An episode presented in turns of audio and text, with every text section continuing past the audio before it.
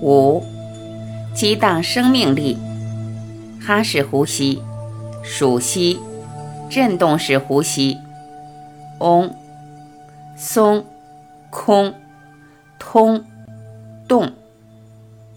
太初有道，道与神同在，道就是神。阿门。与嗡的音素相同。约翰福音一点一。嗡是宇宙原初的脉动，梵天至上意识之声。慈氏奥义书。现在你已经熟悉了动功搭配呼吸和静坐的整套练习，可以接触其他的呼吸疗愈技巧了。首先，我们要介绍有活化精力效果的哈式呼吸和数息，然后我们可以一起练习两种振动式呼吸。世人熟悉的嗡和彭继辉老师的松、空、通、动功法，以哈式呼吸唤醒身心。兴奋性的呼吸练习能提高心理的警觉力。脑袋不灵光时，哈式呼吸能让头脑聚焦。我们强烈建议，像哈式呼吸这类兴奋性的呼吸练习，每次只需短暂练习。不要超过五分钟。大多数人一次练到二到五分钟就很够了，不过一天可以练两三次。哈氏呼吸已经在各地流传了几千年，形形色色的人都试过。对于大多数人来说，这个呼吸练习相当安全，能使精力充沛。然而，也有不合适的禁忌情况。基于这个呼吸练习相当有利。而且有兴奋效果，因此未接受治疗的高血压患者、有癫痫、妊娠、刚接受手术、有动脉瘤、疝气或躁郁症的人都不应该练习哈式呼吸，因为用力呼气所产生的内部压力会使血压暂时升高，而快速有力的呼吸可能诱发癫痫发作。如果你刚接受手术、有动脉瘤或疝气，最不需要的就是增加体内压力。对躁郁症患者而言，任何具兴奋性的练习都可能导致过度兴奋、激动、易怒或其他躁狂症状。哈式呼吸有很多练习方式，以下页的说明对大多数人都相当简单有用。或参考有声教材的曲目五，略为不同的版本会陪你完成哈式呼吸的练习。哈式呼吸，站直，手肘微弯，掌心向上，手指弯曲，微微握拳。吸气，用鼻子深深吸气，手肘靠向背后，手心朝上，双手微微握拳。快速呼气，发出“哈”的声音，同时伸直手臂。双手向前移动，手心向下，推手向前，好像正在甩掉指尖的水滴。向前甩手时，也把手和手指的紧张丢出去。深吸气，掌心向上，弯曲手肘与胸同高，双手微微握拳。快速呼气，发出“哈”的声音，重复同样的手臂动作。这个练习要轻快，每口气大约一秒，也就是说，要在一秒内完成呼吸。你可以练习十五回合的哈式呼吸，十五秒，或持续练习三分钟，取决于你的体力。以及活化身心所需要的量。使用哈式呼吸的时机，哈式呼吸最适合在早上起床后、白天觉得累了的时候练习。如果你需要长时间学习或用脑，却发现脑袋越来越使不上力，只需练习几分钟哈式呼吸，就能把注意力带回来。若要达到最佳效果，不要退缩，大声哈出来。哪些人不合适哈式呼吸？别忘了，有下列情况的朋友不应练习哈式呼吸：未经治疗的高血压、癫痫、妊娠、刚接受手术、有动脉瘤、疝气或躁郁症。对注意力不足过动症的帮助。患有注意力不足过动症的人，表面看来是过度活跃，然而大脑负责集中注意力、抑制不当行为的区域其实是缺乏活力的。而哈氏呼吸能唤醒这些区域，提高 ADHD 和注意力缺失 ADD 患者的行为控制能力和专注力。患有 ADHD 的学生很难定下心来做功课。因为无法集中注意力，难以组织自己的想法，好好写完一份作业。倘若孩子还担心自己的表现，还会进一步引发焦虑，更加妨碍认知功能的作用。哈氏呼吸搭配动功和数息，稍后介绍，对这样的孩子可能特别有用。哈氏呼吸能活化注意力，而数息与斜振式呼吸能减少焦虑。进一步提高心理专注力。由于 ADHD 患者常常感到烦躁不安，动功有助于抵消身体的躁动，因此搭配动功的呼吸练习会让他们更舒服自在一些。以下这个小故事说明了如何以呼吸练习来帮助有注意力问题的孩子改善自己的情况。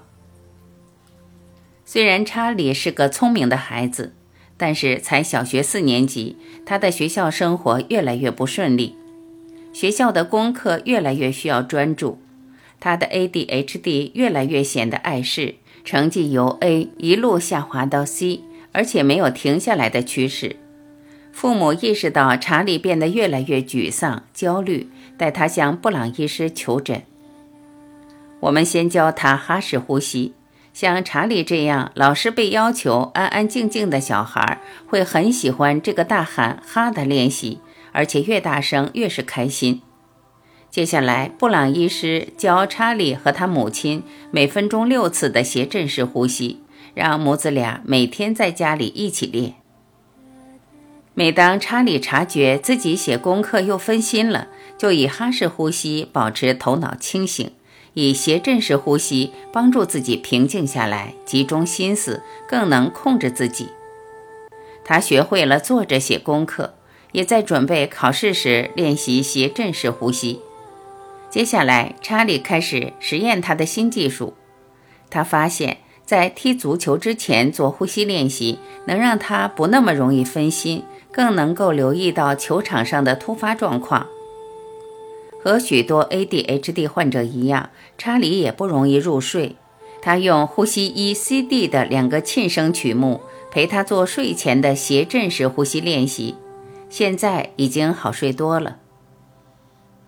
数息，以哈式呼吸来说，因为速度快，根本不需要计数；斜振式呼吸则是搭配有声教材练习，一是使呼吸速度够慢。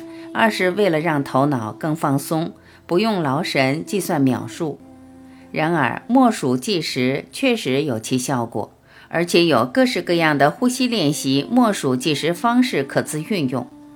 举例来说，我们可以将呼吸周期分为四个阶段：吸气、暂停、吐气、下一个暂停。并透过默数计时来调整各阶段的持续时间。各阶段时间的比例不同，可以发挥不同的生理效果。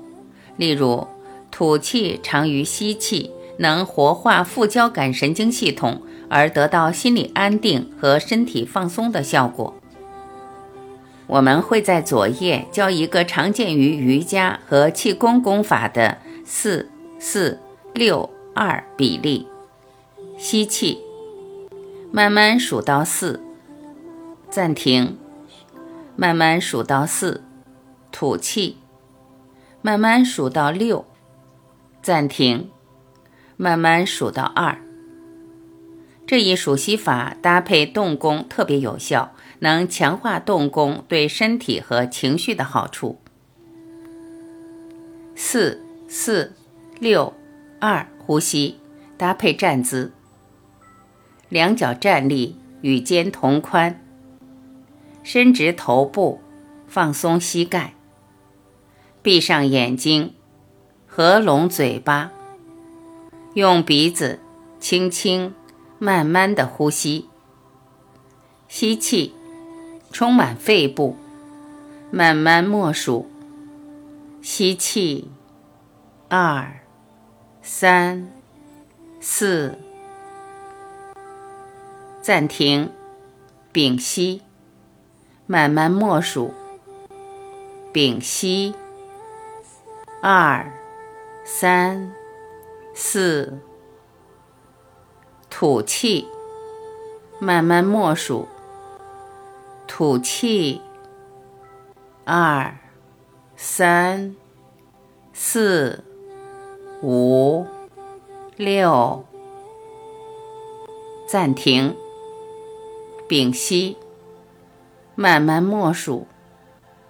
屏息，二，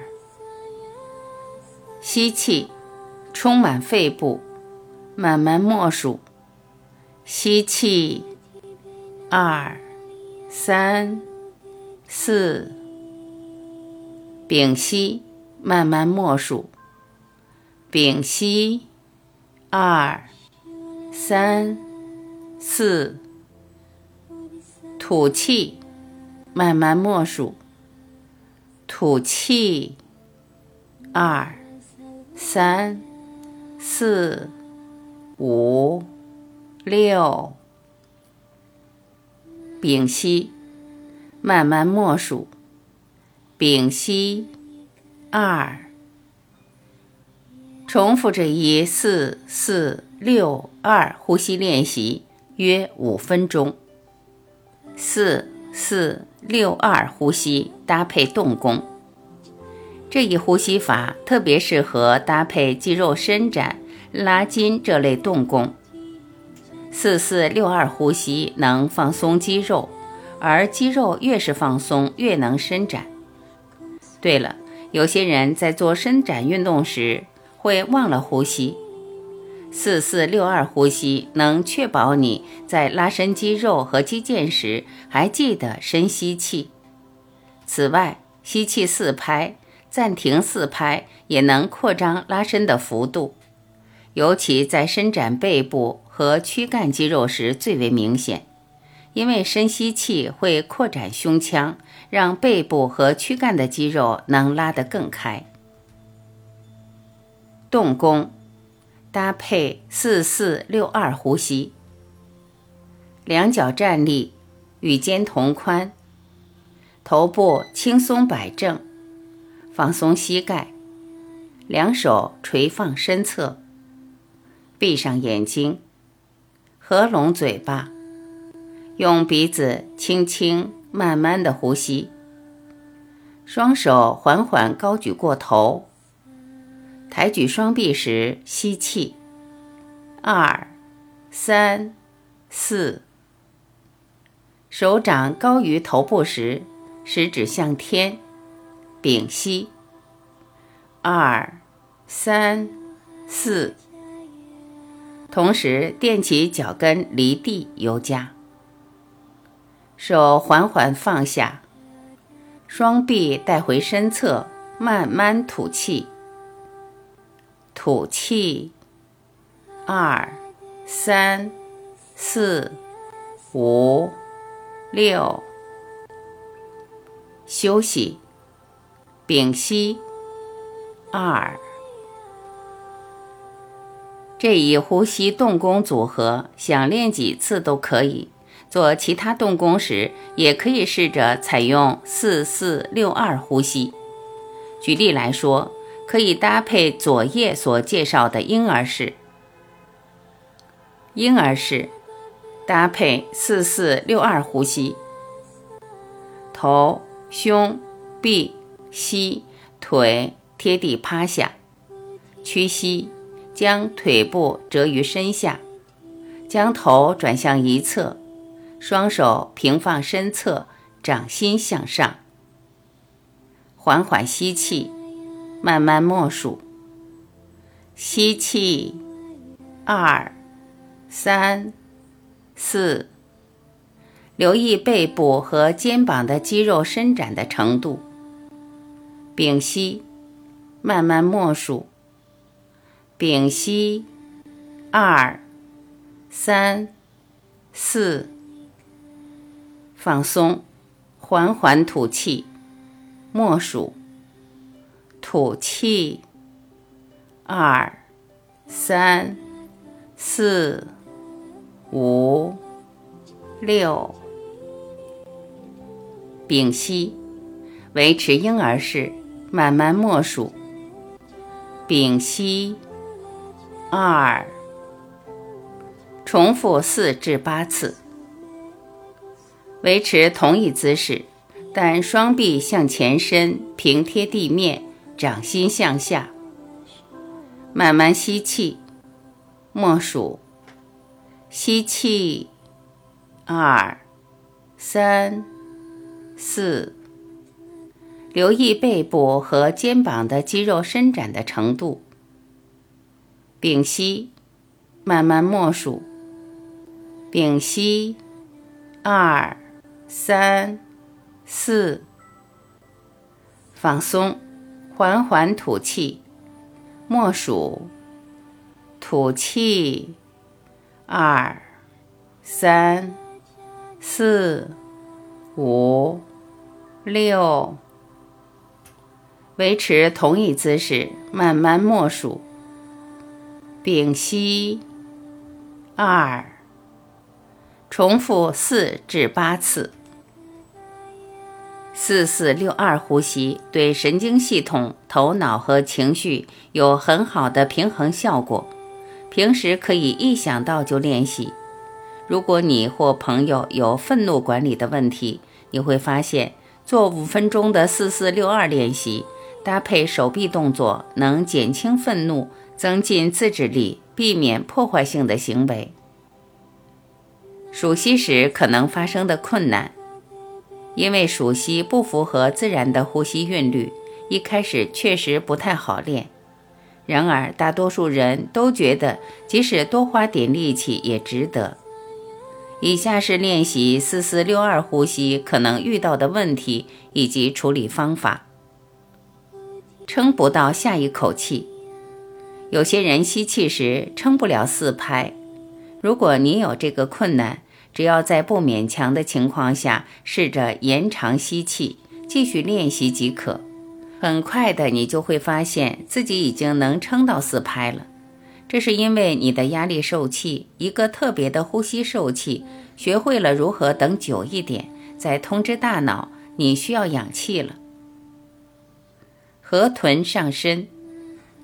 曾经有一位新学员在数息时有困难，因为他吸气很快。胸部一下就鼓胀起来，像充饱了气的河豚，一下就撑不住了，得将气大声地吐出来。这么费力的吸气和吐气是很累人的，几乎不可能有什么放松效果。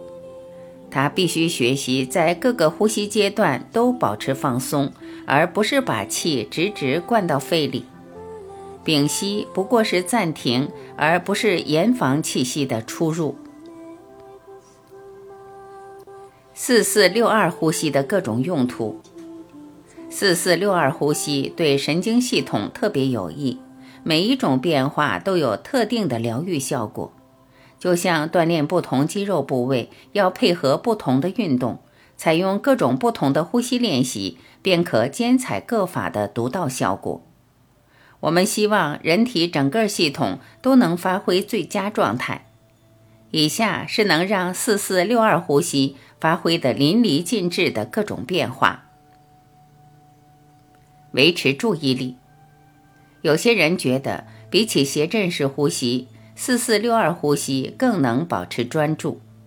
容易胡思乱想的人，莫属能帮他们保持专心。如果你也觉得四四六二呼吸比较容易，而且心思不容易散漫。那么可以在斜阵式呼吸前的动功时段搭配使用。以数息停止负面念头。只要有时间，在开始练习斜阵式呼吸前，动功搭配数息是很好的。有消极或自杀念头的朋友，可以透过伸展运动和四四六二呼吸缓解这些意念的作用。消极的念头包括反刍，也就是一遍又一遍地在心中回忆某个情境，像是某人伤害你或激怒你的话，或是你没说出口的反击，或是你但愿没脱口而出的气话。或是反复演练，下次见到那个冒犯你的人时要怎么反应，或自己说了什么蠢话，做了什么糗事，或者对未来的忧虑等等。有些负面念头的形式是恐惧，例如老担心孩子会发生车祸，担心自己在街上被人攻击。每天做整套练习，并以四四六二呼吸搭配动功。可以帮你平息那些反复出现的担忧。我们有一位同仁，他负责的住院患者一直有自杀的想法。这些患者都是退伍军人，目前没有人真的自杀，但是自杀的念头不断浮现，怎么都停不下来。他为此十分担心。布朗医师建议他教授彭继辉老师的四金轮法。练功时搭配四四六二呼吸。几周后，这位同仁来电告诉我们，光是每天练习五分钟功法，搭配四四六二呼吸，已经足以使他所治疗的退伍军人不再出现自杀意念。要解释这一现象，我们需要找出科学研究成果来描述这套神经生理机制。由于忧郁症患者的血清素系统通常不够活跃，我们假设四四六二呼吸能发挥活化血清素系统的正向效果。虽然四四六二呼吸对血清素浓度的影响还未获得科学证实，但是我们已经发现，如果患者因为停用某些会影响血清素活动的抗抑郁药物而产生了戒断症状。那么做四四六二呼吸练习，可以停止这些戒断症状，改变呼吸步调，很快就能影响我们的心念和感受，而且效果很明显。同样受困于负面念头或毁灭冲动的朋友，可以试试四四六二呼吸，呼吸练习搭配动功，斜振式呼吸搭配阻抗式呼吸导引。在不同的时间点多试几次，看哪一个对你最管用。好呼吸激荡生命力，阻抗式呼吸收紧喉咙后部，制造出海洋的声音。同样把声带拉紧，造成气流扰动而产生声波，就是唱歌和念诵。所以唱歌和念诵也是一种阻抗式呼吸，能放慢呼吸速率。增加肺部压力，而刺激迷走神经。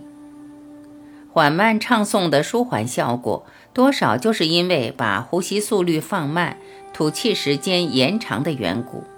两者都能活化负责放松、疗愈、带来好感觉的副交感神经系统。然而，从我们接下来要介绍的音声振动效果来看，读者一定会感受到，唱诵之所以能让人放松。原理比这里谈的更复杂些。音声是一种有多重效果的波动，不只是作用于耳朵，还作用于全身。因为声波透过水传导，而人体大约有百分之七十是水，所以音声能将震动在身体内部传递。想象一下，当我们在唱诵时，是不是体内的五脏六腑也跟着一起震动？坐下来，调整舒服的坐姿，轻轻闭上双眼，唱诵“啊”的长音就好。唱诵的时候，留意感受唱出声时的震动感，由腹部和胸腔开始，一路扩散到喉咙、头部、双手和双脚。只需稍作练习，就能感受到这些震动是怎么扩散到脚底的。我们之所以能感受到这些震动，是因为震动触发了体内将讯息由迷走神经传送到脑部的感应器。唱诵所引发的震动，同样是一种活化迷走神经和脑部各区域的方式。平安震动。圣雄甘地在开始演讲前，会先带领现场的群众重复唱诵拉姆一段时间。想想要让一群人静下来，专心聆听接下来的演说，还有什么比这更好的方法？瑜伽和气功都认为，某些音声会作用在不同的脏器或能量中枢而产生疗效。我们会从最广为人知的瑜伽梵唱“嗡”开始，然后介绍气功的松、空、通、动。宇宙的音声“嗡”。东方的法门认为，宇宙起源于一个至今我们依旧能亲耳听闻的音声，那就是“嗡”。这种认为宇宙始于一个字、一个音声或震动的概念，也散见于犹太教和基督教的圣经等等古老的宗教经典。现代物理学认为，宇宙是由粒子和波组成的，音声是能使粒子振动的电磁波。反过来，粒子的振动也会产生音声波动。在瑜伽里，嗡的泛唱是天人之间的连接。下一页我们会说明现代科学怎么弹嗡的。曲目七是振动时呼吸的说明。嗡的泛唱，唱诵嗡时可以采用任何姿势。但是，为了能好好感受内在的震动，最好一开始就在椅子上坐着，背打直，坐在椅子上，两脚舒适的平放在地面，双手放在大腿上，闭上眼睛，做两次深呼吸，鼻子吸气，嘴巴吐气。深深的吸气，吐气时以低沉的声音唱诵：啊，哦，嗯，嗡的音素。这个声音有啊、哦三个元素。唱诵时将这三个元素延长为。啊，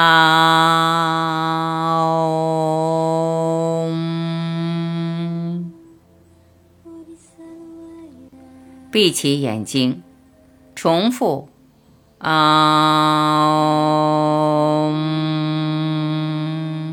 三次，拉长发出的声音，留意体内哪个位置能感应到各个音声的震动。三次尝试的啊，唱诵之后，依然闭着眼睛，感觉此刻的感受。嗡可以唱成两个音素的嗡，也可以唱成三个音素的啊。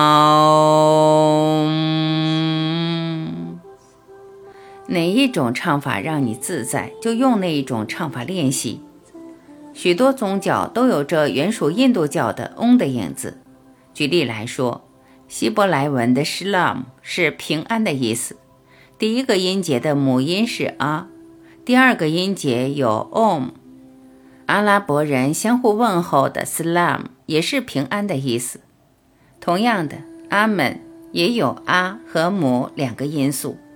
如果你喜欢用自己宗教信仰里的音声或字眼，那是完全没问题的。只要那个字眼有啊或哦的因素，并以嗯作界都可以。你可以采用对你而言独具意义、带来希望或爱心的字，能帮助自己以正向的方式转换念头和感受。嗯通常以低音唱诵，而非高音。你可以比对看看。试试先用高音唱诵嗡，再用低音唱一次。高音的震动通常会停留在喉咙和头部，而低音的震动则会穿透全身。许多有神圣意涵的字，包括嗡，都可以作为咒语使用。严格来说，只有瑜伽上师连同某个心法特地传授的字才算咒语，通常结合手印。一种特殊的手势使用，可以让人心思专注，进入不同的意识状态，甚或让人开悟。本书所指的咒定义比较宽松，只是指静坐时在心中默默复诵，引发正向的心念和感受的一个或几个字。从这个角度来说，嗡也不过是众多咒语中的一种。不过，嗡之所以被古今诸多静坐和瑜伽大师赋予特殊的重要性，正说明了它经得起世代的考验。现代科学也谈嗡。二零一一年，印度的班加罗尔的心理健康与神经科学国家中心由班加罗尔 G 卡里亚尼和班加罗尔 N 甘葛达两位博士组成的团队。以功能性核磁共振影像探讨嗡的泛唱所影响的脑部区域。这个研究背后的逻辑是，有一组分布于耳道的迷走神经是可以被振动活化的，并将振动的讯息经由迷走神经传送到脑部各个区域。研究人员推测，嗡的泛唱在耳朵周边造成了振动刺激，活化耳部的迷走神经。使特定脑部区域不那么活跃、安静下来。我们还认为，嗡的泛唱除了活化耳部的迷走神经，还会在全身各处造成震动，从而活化其他部位的迷走神经。这项研究请健康受试者进行嗡的泛唱，并同时对他们的大脑进行功能性核磁共振影像扫描。比较翻唱前与翻唱时的脑部影像，研究人员发现，处理情绪的脑部区域，尤其是边缘系统、右侧的杏仁核、海马、海马旁回、眼窝前额皮质、前扣带皮质和两侧的丘脑，活跃程度有下降的趋势。这项研究提出了很有意义的证据，说明音声诱发的震动是可以调节情绪的。既然迷走神经可以被全身的振动活化，而不只是在耳部才能被活化，因此改变音调的高低可以使振动流向身体不同部位。瑜伽和气功这类历史悠久的疗愈法门，都以音声来刺激、加强并医治身心。脑部影像的新技术。使学界能够更精确地探讨泛唱对脑功能的影响，而可能使身心锻炼的技术更加细致。或许会有那么一天，我们能以某种泛唱修正特定情绪调节和其他重要脑部功能的失衡。适合练习嗡泛唱的时机和方法。任何时候。做呼吸练习前，练习三次嗡的泛唱是很好的开始。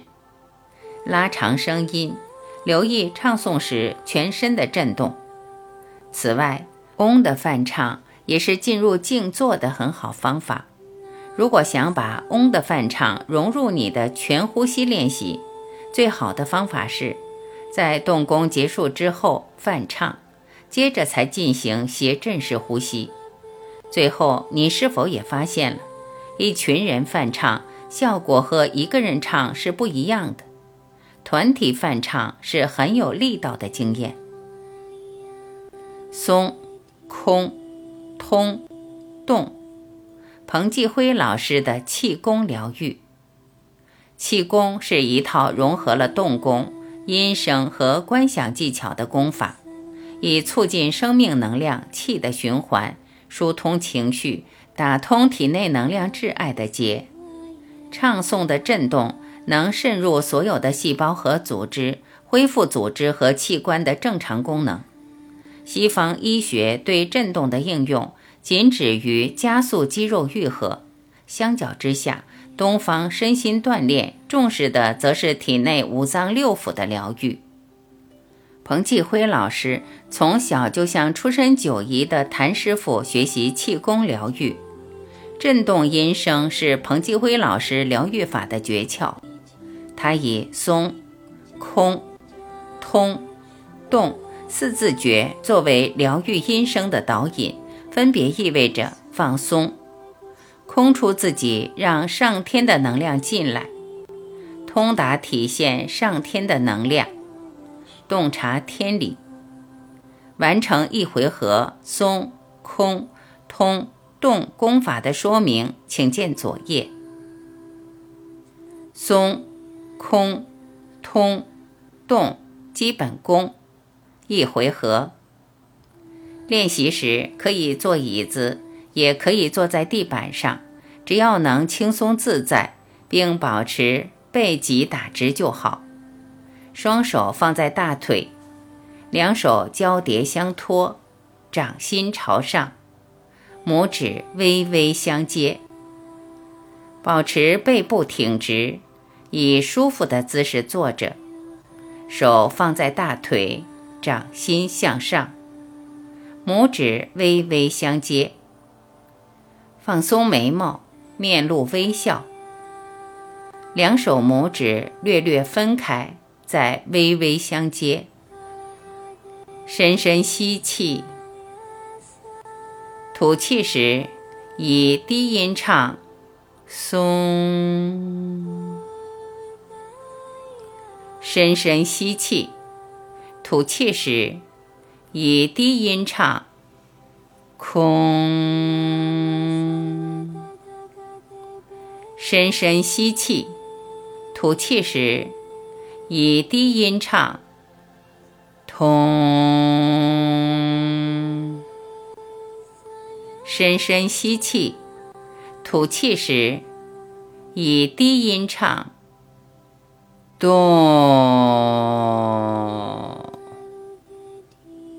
唱每个音的时候，留意体内随之震动的部位。彭老师建议搭配呼吸导引，做九回合的松、空、通、动基本功，帮助能量在体内流动。本书在第二章教过如何以呼吸导引搭配谐振式呼吸和阻抗式呼吸。然而，松、空、通。动功法的重点则在于感受体内的震动在头部、会阴、背脊底部、脚底间的流动。以下我们会说明如何在九回合的练习中，各个音声所搭配的震动导引方式。其中只有第一和第九回合将震动导引到会阴，第二至第八回合都是在脚至头。头至脚之间流动，松、空、通、动功法，第一至第九回合。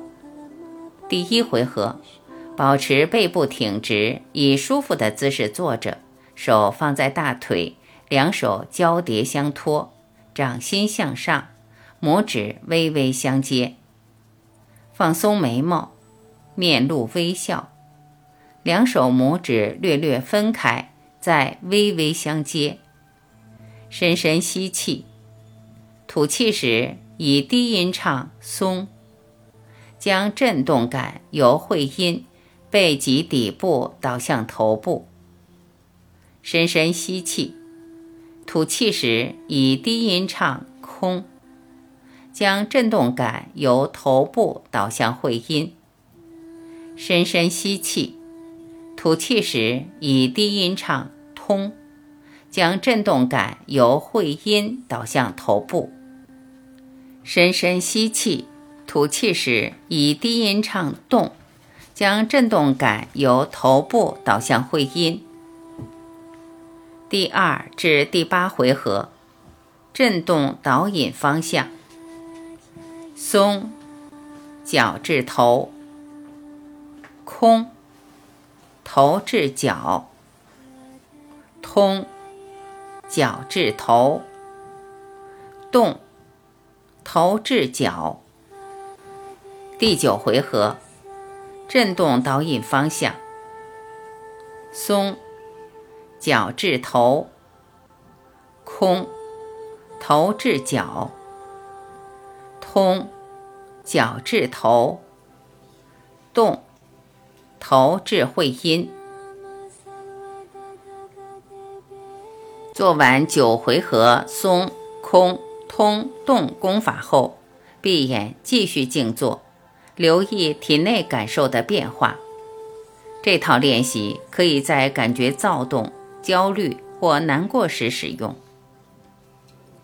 在体内导引意念与振动感是怎么发挥作用的？许多宗派的典籍都提过意念和振动的效果。但是西方科学始终没有证实其作用原理。然而，我们确实知道，注意力放在哪里，就能强化那里的知觉，非但影响了我们经验感官的方式，也影响了心灵对感官资讯的诠释和回应方式。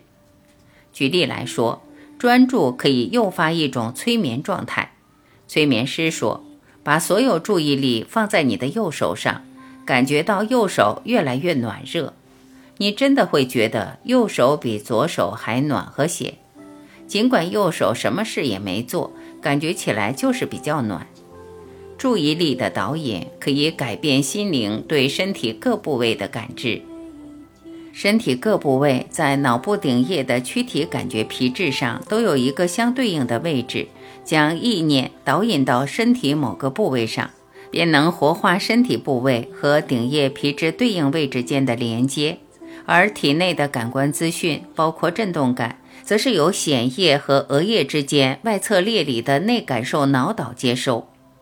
巴德克雷格博士的内感受理论认为，这一输入的讯息就是脑岛皮质传话给神经、心血管、消化、内分泌、免疫和其他系统之监管中心的讯息。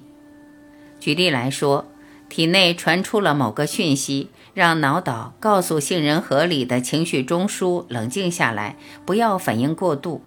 此外，由于脑岛连接了体内的讯息和情绪记忆中枢，因此能够修正、改变我们对身体部位的经验和感受。在第六章，我们会讨论呼吸练习如何改变长期受虐者对自己身体的感受。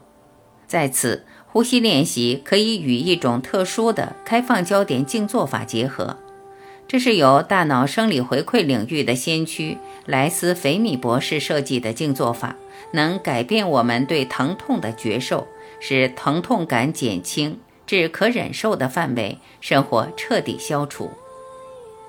无论你目前的情绪状态、灵性状态、身体状态如何，透过唱诵和观想集中震动。都能帮你进入更喜悦、更平和、更心满意足的心境。越常做这些呼吸练习，你会更容易感受到与自己、与他人、与天地之间的连接，不但让你在世间活得更平衡，内在也更容易进入平衡。